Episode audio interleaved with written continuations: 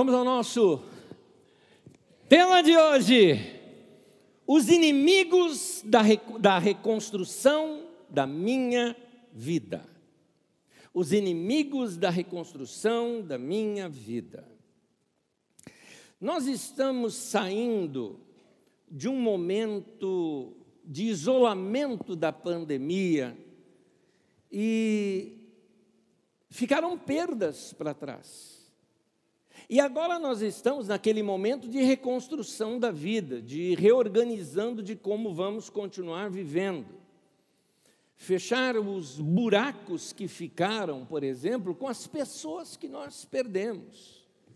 Elas fazem falta, elas doem no coração a falta dessas pessoas. E essa reconstrução da nossa vida, ela não vai ser fácil. Como se não bastasse todo o sofrimento que tivemos ao longo da pandemia. Agora, apesar da pandemia ainda estar ativa, mas está diminuído, diminuiu a, a, os casos, mas agora tem as sequelas.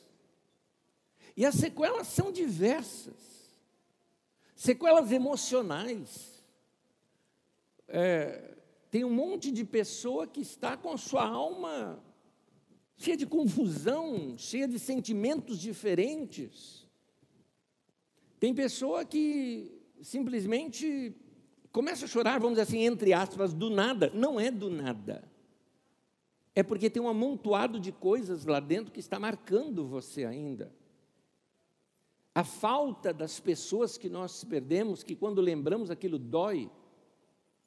O desarranjo financeiro, econômico, que tocou uh, os negócios, famílias, os salários, as situações, uh, alguns perderam seus sonhos, são sequelas.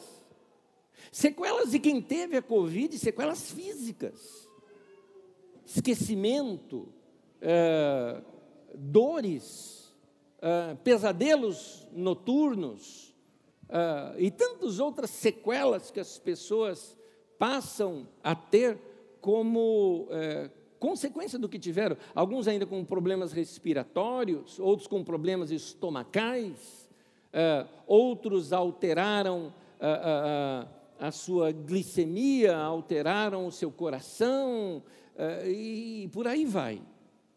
Como se não bastasse tudo isso, ainda temos inimigos para vencer.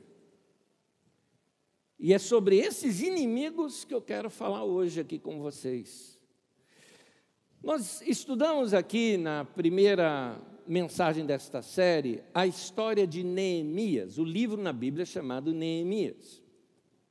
A história de Neemias, resumindo, se trata do seguinte: quando a Babilônia invadiu Jerusalém, destruiu completamente a cidade, levou para o exílio um, um grupo de mais de, 50, de mais de 50 mil judeus, foram levados ao todos, porque foi levado de pessoas ao derredor também.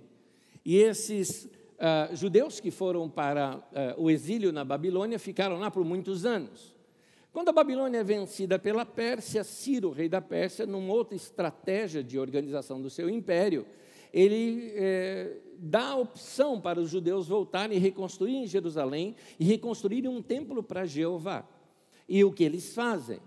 Então, através de Zorobabel, mais tarde com Esdras, reorganizaram o templo e, e ali os profetas Ageu e Malaquias trabalharam para essa reconstrução também. Finalmente o templo está reconstruído, o culto a Jeová voltou, o povo já está morando nas suas casas. No entanto, a cidade continuava devastada. As plantações eram roubadas em épocas de colheita, o povo estava empobrecendo, porque as muralhas da cidade, que era a sua proteção, estavam completamente caídas. Neemias fica sabendo disso lá na Pérsia, ele era copeiro do rei. Ele pede um dia, ele pede para Deus que desse uma oportunidade de pedir isso para o rei, uma liberação, uma ajuda, quando finalmente o Artaxerxes, que era ah, ah, ah, o imperador da Pérsia naquele tempo, ele uh, dá essa opção para Neemias, dizendo: Você quer voltar para a sua terra? Então, é o que você quer? Eu quero voltar à minha terra, reconstruir os muros. Peço que o senhor me dê cartas para que eu possa conseguir madeira lá da, da, das suas plantações, uh, aos governadores das províncias ao redor, para que saibam que estou fazendo alguma coisa debaixo da orientação do rei. Enfim, ele conseguiu. Neemias vem então e reconstrói uh, as muralhas de Jerusalém. Nós estamos usando esta verdade, essa, essa história verídica que aconteceu como uma parábola. A nossa vida é essa Jerusalém. Nós temos o templo construído dentro de nós, você está salvo, você tem o Espírito Santo morando dentro de você, você tem Deus em toda a sua plenitude morando dentro de você, você está ali com o templo edificado, é o seu espírito, mas os muros da sua alma, alma é a nossa mente, alma é, são as nossas emoções, alma são os nossos desejos, nossas vontades, nossos sonhos, os muros da nossa alma estão derribados. E por causa disso, os inimigos invadem muitas vezes, o medo invade a nossa vida, a insegurança, a falta de perspectiva, a falta de esperança, o desânimo. Essas coisas vêm e avassalam a nossa vida, deixando a nossa vida de modo muito inconstante.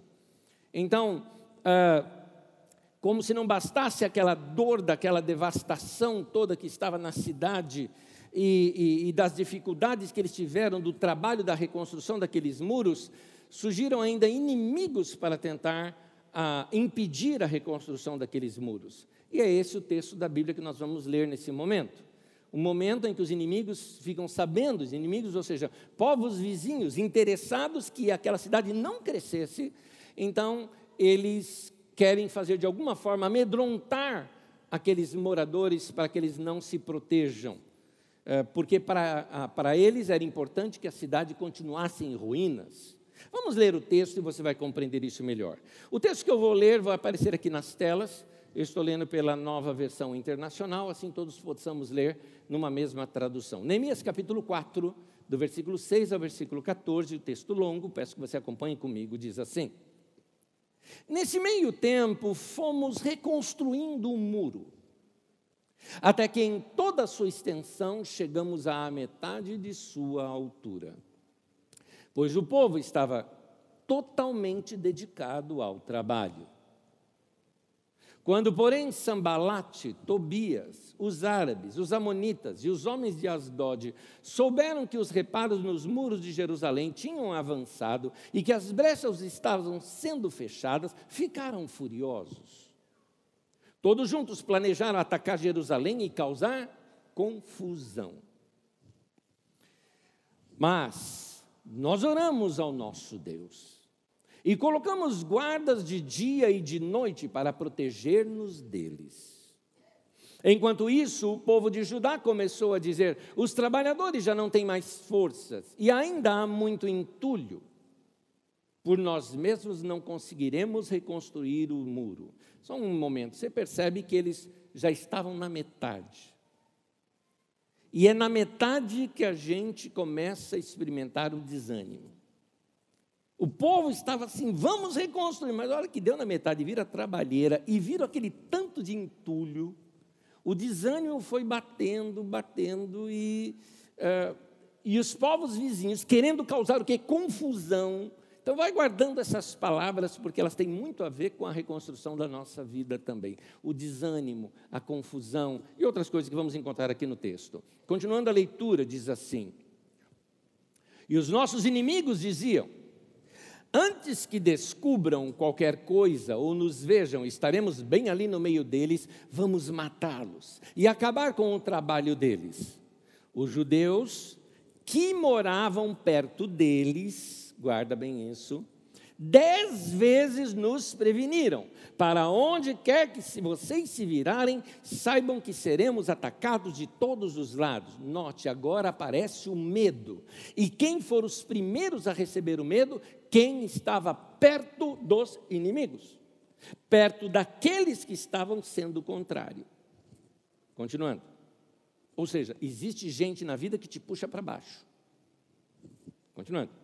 Por isso, posicionei alguns do povo atrás dos pontos mais baixos do muro, nos lugares abertos, divididos por famílias, armados de espada, lanças e arcos. Fiz uma rápida inspeção e imediatamente disse aos nobres e aos oficiais e ao restante do povo: Não tenham medo deles. Lembrem-se de que o Senhor é grande e temível. Eu diria, aleluia. Lutem por seus irmãos, lutem por seus filhos, lutem por suas filhas, lutem por suas mulheres, lutem por suas casas. Até aí. Gente, é esse o tempo que nós estamos vivendo. É o tempo da reconstrução. É o tempo em que nós estamos começando a botar nossa casa em ordem, a nossa vida em ordem, nossa alma em ordem.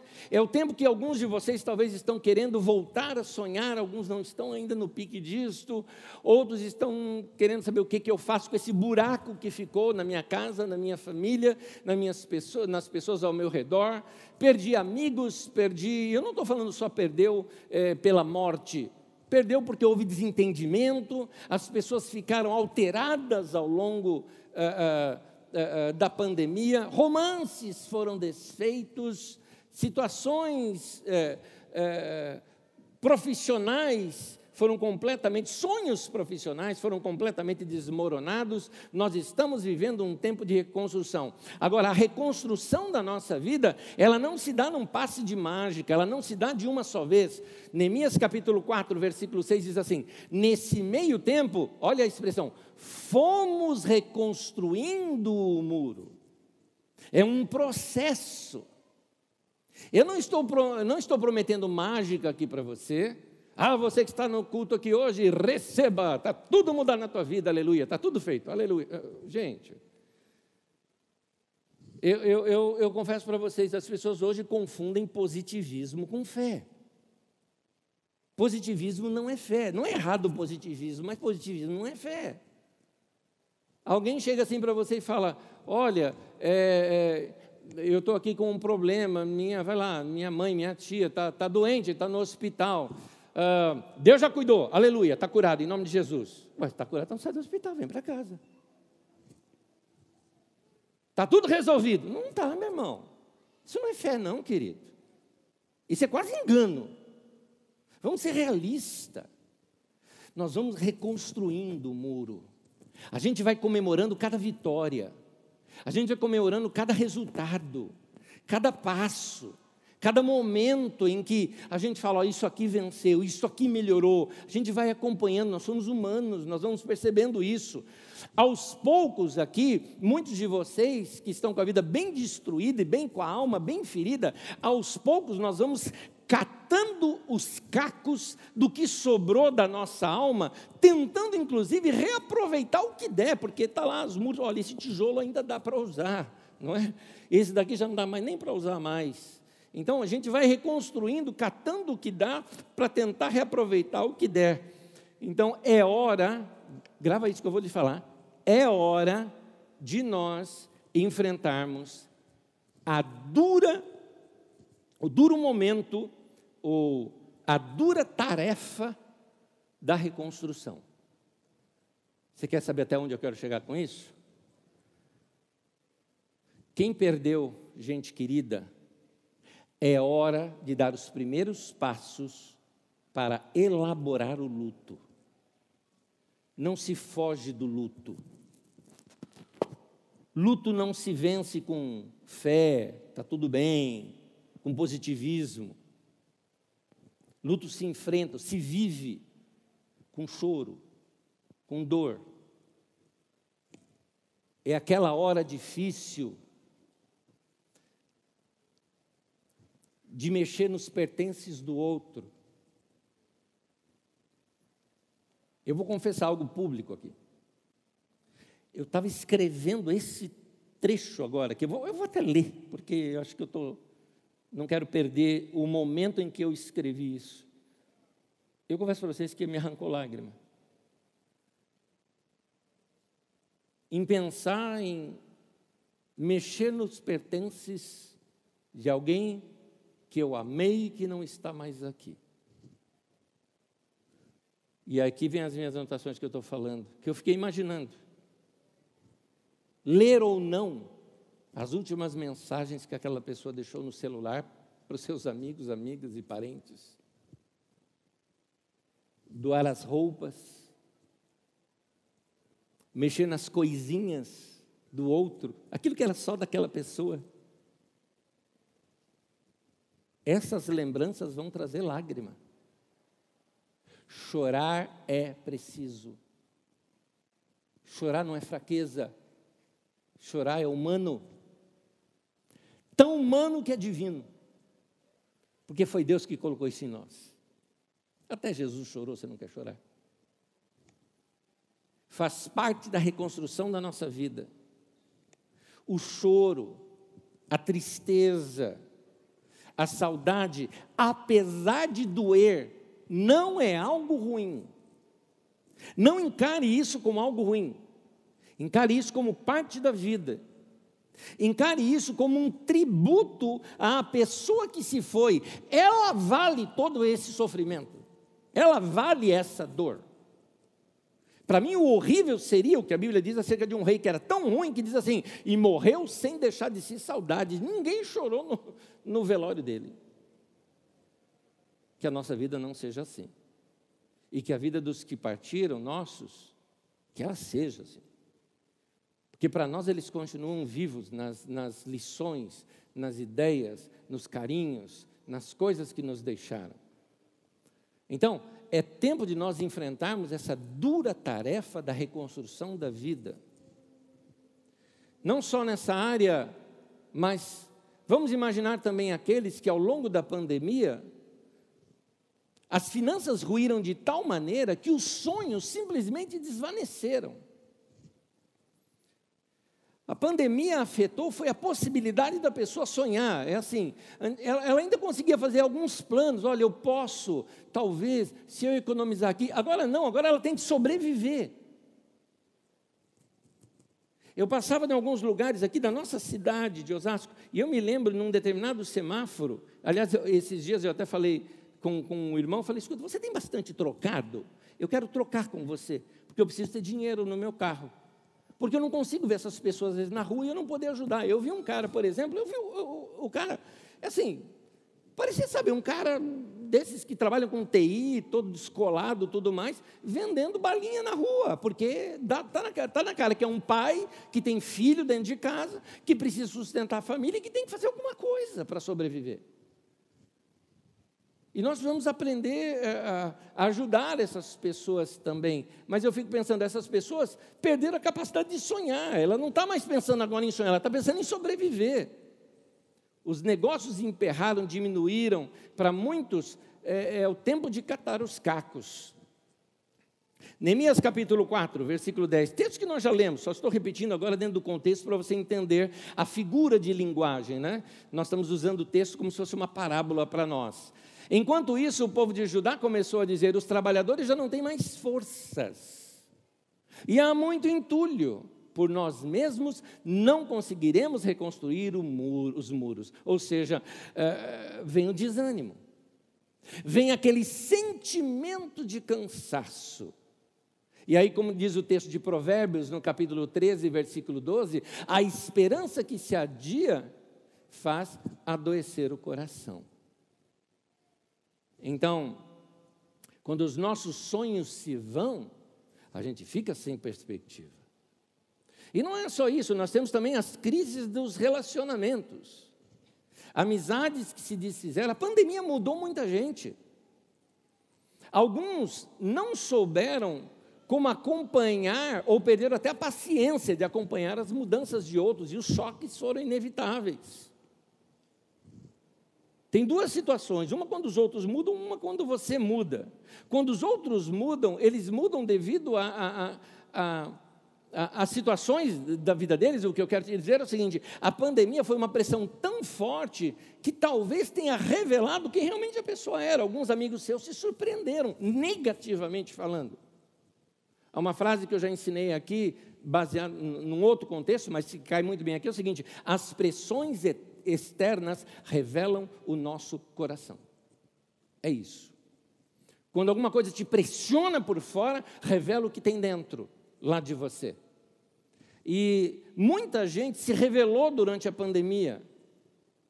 Interesseiros, estou falando negativamente agora, interesseiros, mentirosos, gente falsa, gente que só estava com você porque estava te usando, agora você não consegue mais é, ser útil para aquela pessoa, você se tornou descartável, usa e joga fora. Agora, existe também é, aquelas pessoas que elas mesmas mudaram durante a pandemia.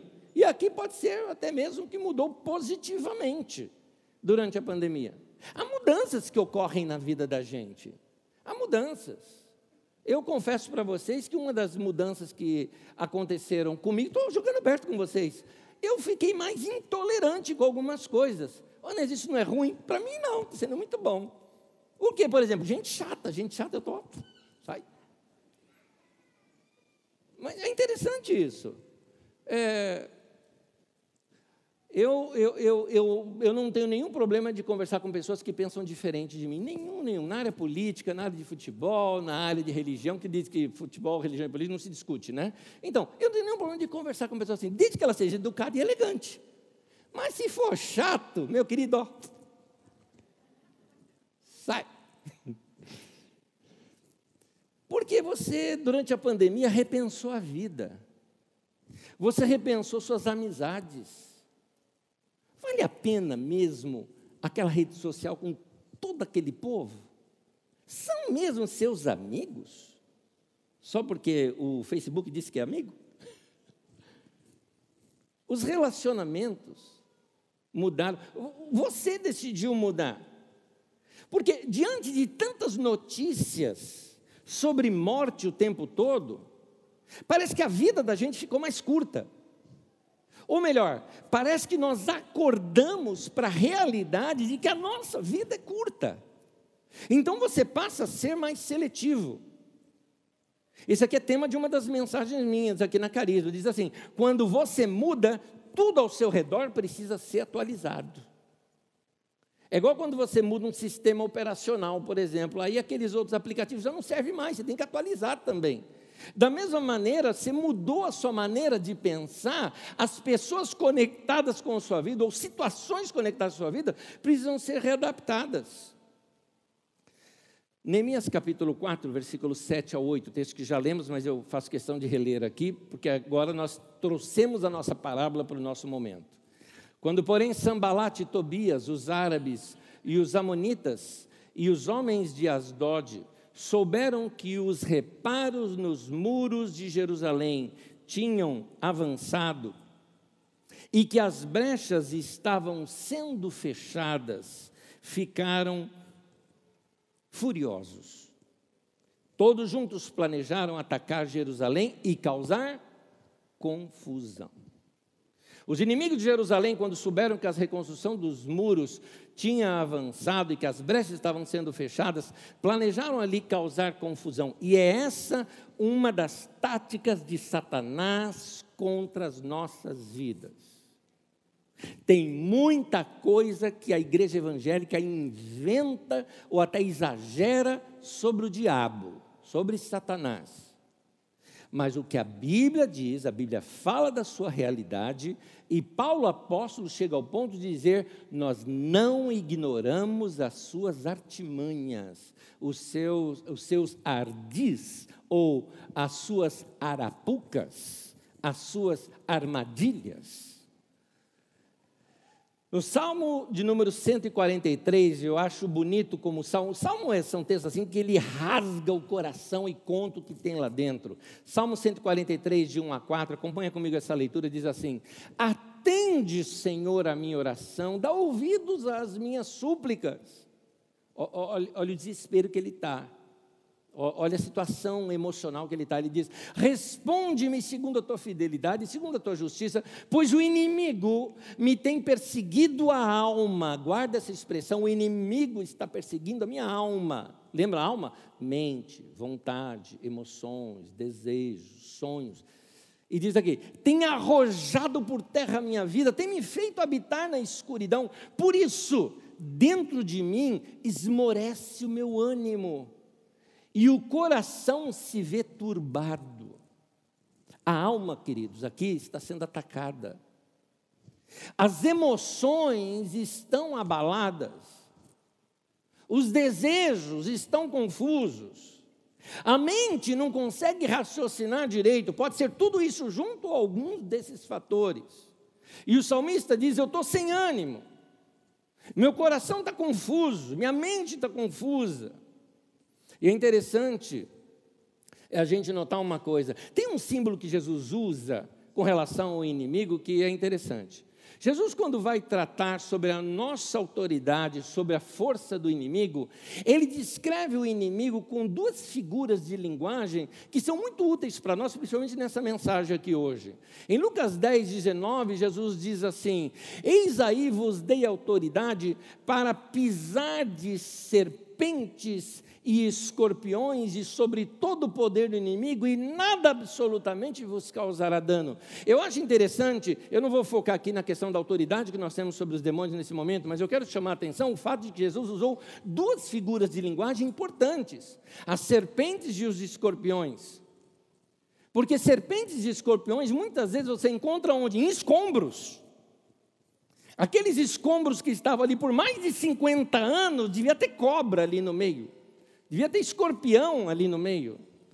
Então, uh, vamos entender um pouquinho essas duas figuras de linguagem. Eu vou te mostrar na Bíblia Sagrada algumas coisas que falam dessas duas figuras de linguagem. Serpentes, por exemplo, me remete a vários textos. Um deles, por exemplo, em 2 Coríntios, no capítulo 11, que Paulo diz assim: Eu temo, eu receio que assim como a serpente enganou a Eva com a sua astúcia, ela vem sorrateiramente e ataca, assim também seja corrompida, ou seja, seja contaminada, é essa palavra que está no original, a vossa mente e se aparte da simplicidade e pureza devidas a Cristo.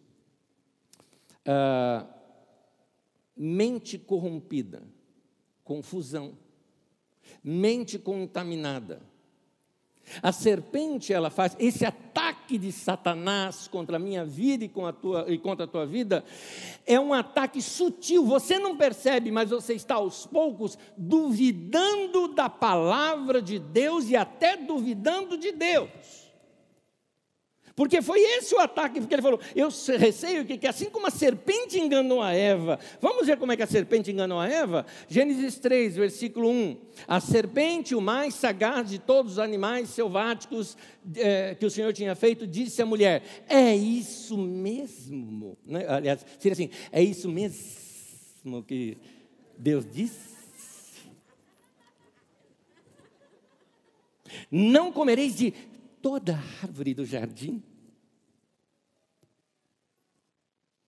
Por que, que eu lembrei da cobra do castelo Ratimbum nesse momento? Celeste! Nossa!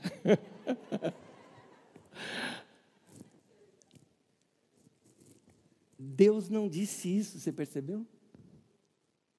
Ela alterou uma palavrinha. Põe o texto para mim de novo, por favor. É isso mesmo que Deus disse? não comereis de toda árvore do jardim? Deus não disse isso. Pode tirar, obrigado. Deus disse: não coma daquela árvore. Ele falou: você não pode comer nenhuma. Uma mudançazinha. Ela colocou em dúvida o que Deus havia dito. Essa é sempre a estratégia de Satanás causar confusão. Você já não sabe mais o que é e o que não é. Você já não sabe mais o que é de Deus e o que não é, o que é verdade e o que não é. Cada um tem a sua verdade, aquela história toda, sabe? Então ficamos na confusão. Se você perceber, meu querido, que algo em você está resistindo à palavra de Deus, fique atento, é veneno de serpente. Foi picado. Você tem que correr para Deus. Jesus usa um outro símbolo também, uma outra figura de linguagem para os ataques do inimigo. Ele o chama de escorpiões. Alguém que foi mordido por escorpião sente uma dor muito forte. Relatos chegam a contar, por exemplo, que uh, tem gente que, quando é mordida pelo escorpião, a dor é tão forte que a vista chega a escurecer. Eu nunca fui mordido, não sei. Mas já ouvi também gente dizendo que teve alucinação. Alucinação na mente, como se tivesse tomado uma droga. Satanás te ataca para te causar dúvida e medo. E essa picada do escorpião é quando a nossa visão escurece. Quando perdemos a visão de Deus para as nossas vidas, vem o quê? Vem o medo.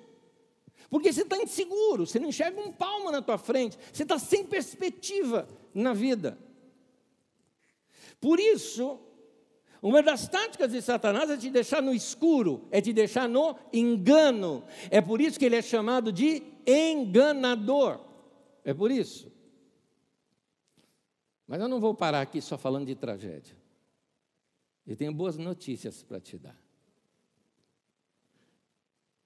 Jesus fala que quando você conhece a verdade, ela te liberta. A palavra de Deus diz no Salmo 119, 105, que ela é lâmpada para os meus pés e luz para o meu caminho. Ou seja, ela ilumina e aí eu sei para onde eu estou pisando.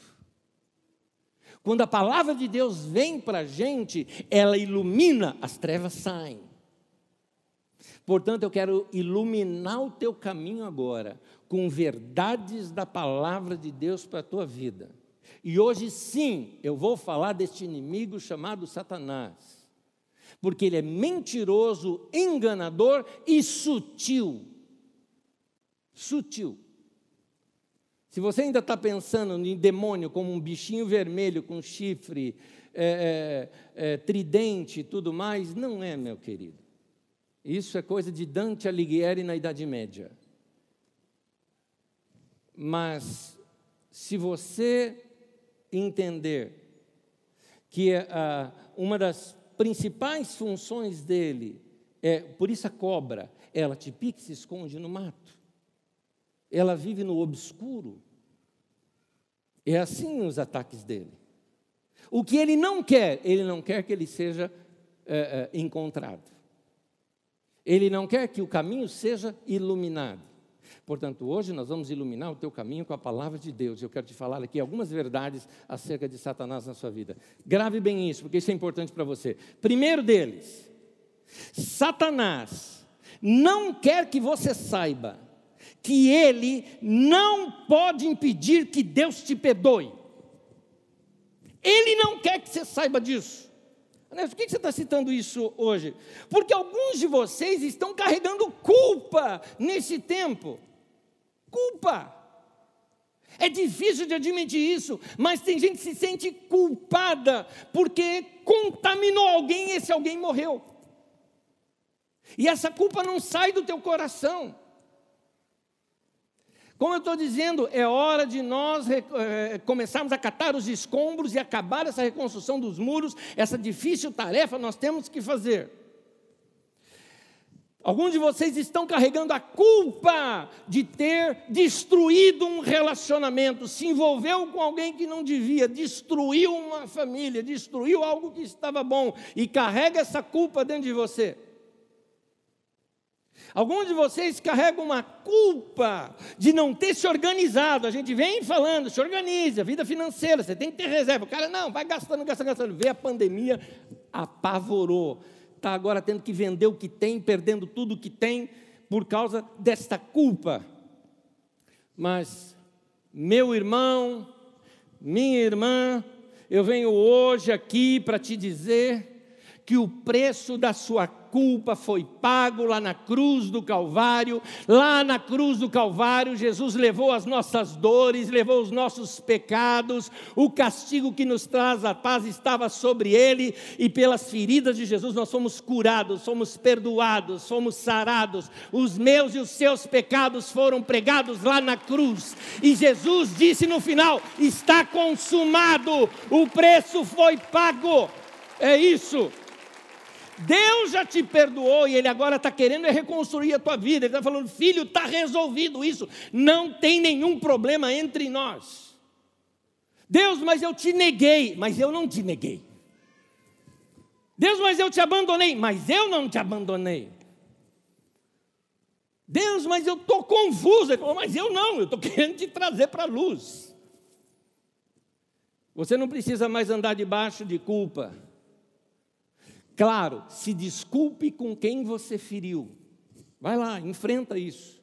Mas saiba de uma coisa: de que Deus não coloca sobre você essa culpa.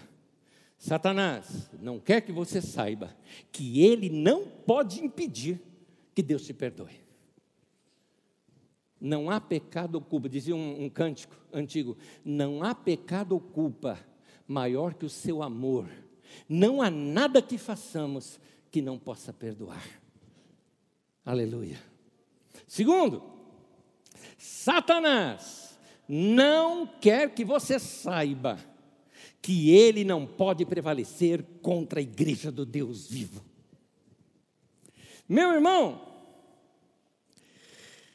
a tática de Satanás é te isolar, é te tirar da igreja, porque juntos nós somos melhores. Mas ele quer te isolar, sabe por quê? Porque ele sabe que se você recorrer aos seus irmãos, esse ajuntamento tem um nome, chama-se igreja, e quando a igreja ora, Satanás não consegue deter essas suas orações, ele não pode prevalecer contra ela, porque Jesus disse isso, está escrito, Mateus 16, 18 diz assim: Eu edificarei a minha igreja, e as portas do inferno não prevalecerão contra ela, aleluia! Não prevalecerão contra a igreja. Vimos isso aqui no domingo passado, Salmo 46, quando é, a cidade do Deus vivo é a igreja.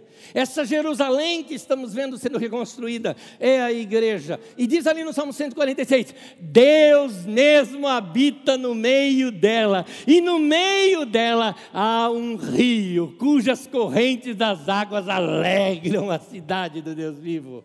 Deus está no meio dela, meu irmão. É aqui, na igreja, no meio do, teu, do povo de Deus, na comunhão dos santos, que você vai receber ânimo é no meio do povo de Deus que você vai entender o que é família, o que é estar acolhido, o que é ser abraçado.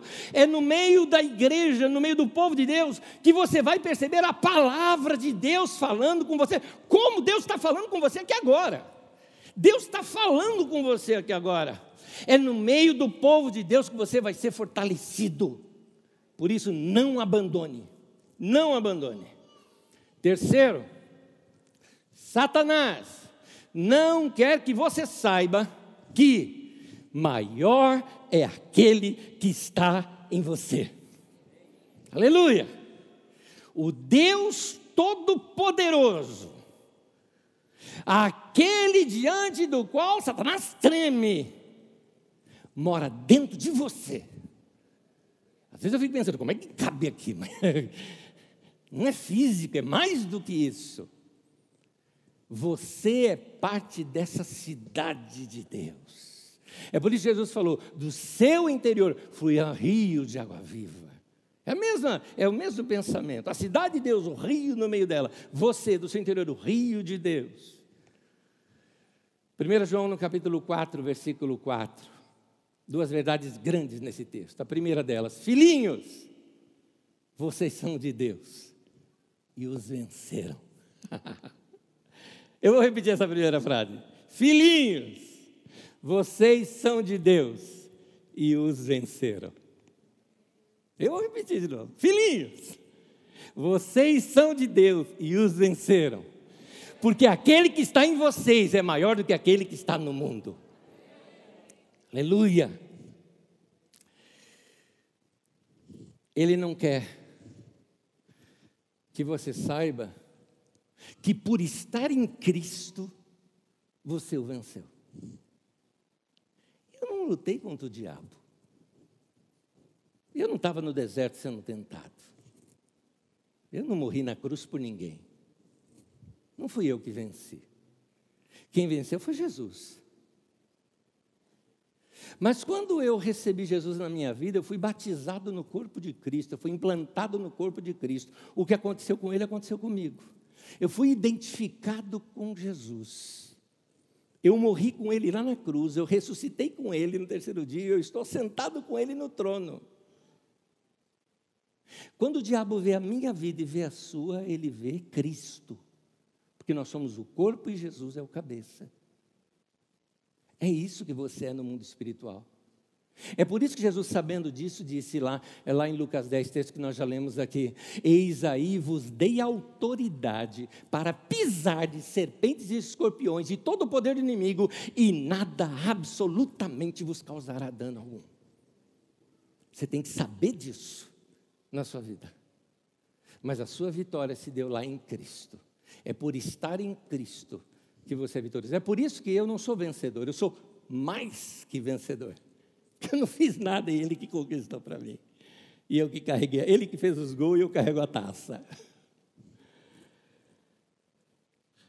Eu tenho a última para te falar, mas eu vou pedir para você ficar em pé comigo. Fica em pé comigo, eu já te falo a última. Quarto, Satanás não quer que você saiba que isso aqui, esse mundo, esse mundão todo, essa situação toda, não é tudo que existe nós temos a vida eterna. Eu não vou ter a vida eterna, eu já tenho a vida eterna. Quem está em Cristo tem a vida eterna, diz a Bíblia Sagrada. Eu já passei da morte para a vida. Essa nossa vida aqui é transitória. Esse nosso sofrimento, uma hora acaba. Vai acabar. Nossas perdas vão ser reparadas. Usando a linguagem de João, há um novo céu e uma nova terra. Usando a linguagem dos Hebreus, resta um repouso para o povo de Deus. Usando as linguagens de Pedro, há um tempo de refrigério. Um dia, iremos nos reunir de novo com todos os nossos irmãos que partiram. E essa é a nossa esperança. E João conseguiu ver isso na transhistória. O que é na transhistória? Não está preso ao tempo e à história. Se não está preso ao tempo e à história, João viu todo. Viu Abraão, Isaac, Jacó, viu Moisés, mas viu Paulo, viu Pedro, viu eu, viu você. Viu nossos netos que ainda serão salvos, viu os nossos pais que já partiram e ele disse que viu uma grande multidão diante do trono, de toda tribo, língua, raça, nação, de, de todos os povos, todas as etnias, numa adoração sem limites, num momento de êxtase diante do trono.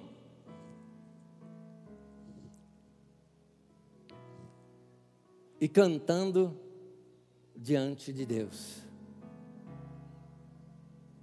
E baseado num dos cânticos do Apocalipse, só com Mi maior para mim aí. que você pode cantar comigo agora aqui, ó.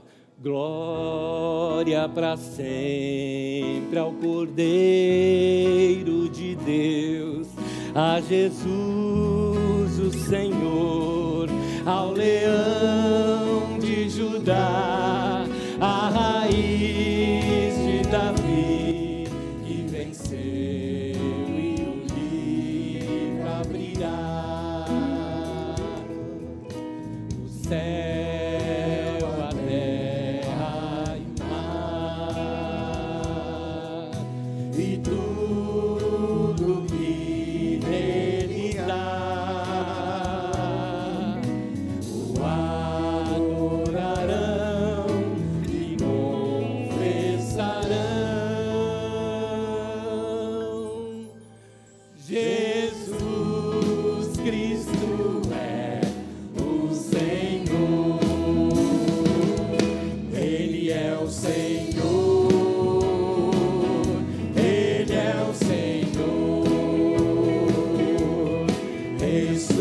septo dentre os mortos, Ele é o Senhor.